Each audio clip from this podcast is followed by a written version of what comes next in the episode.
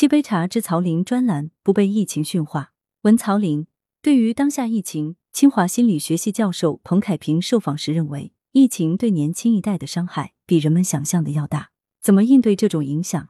关键是不要被疫情驯化，保持自己的生活秩序，用秩序对抗失序。不被疫情驯化，就是不因为环境的变化而消磨自己的追求，放弃自己的主动性，双手一摊，疫情让我太难了。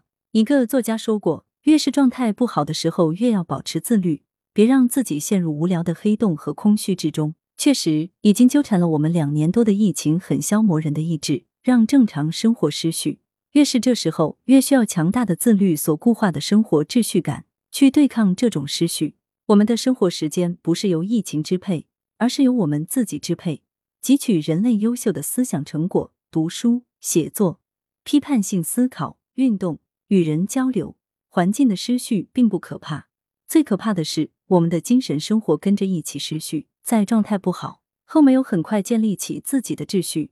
被失序情绪伴随的失落感、愤懑感和无所适从感支配，陷入这无聊的黑洞和空虚中跳不出来。前段时间看了一篇刷屏的文章，封了五十七天后，在小区发现了八十四种草药、四十三种野菜。一个被封控在小区近两个月的人，没有浪费这段时间，而是拾起了自己的植物研究兴趣，将镜头对准小区里那些隐秘的角落，记录那些野生植物的成长史。在文章中，他这样写道。他们不会因为被叫做杂草而垂头丧气，也不会因为被做成莲花清瘟而春风得意。他们作为生命本身，时刻认真、冷静、清醒的对待和关注生命自身。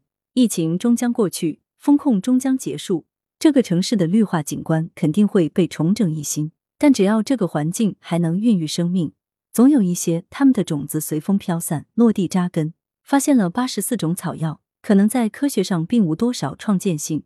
但却让人看到了一种不被疫情心态支配的韧性。来源：羊城晚报羊城派，责编：吴小潘，校对：潘丽玲。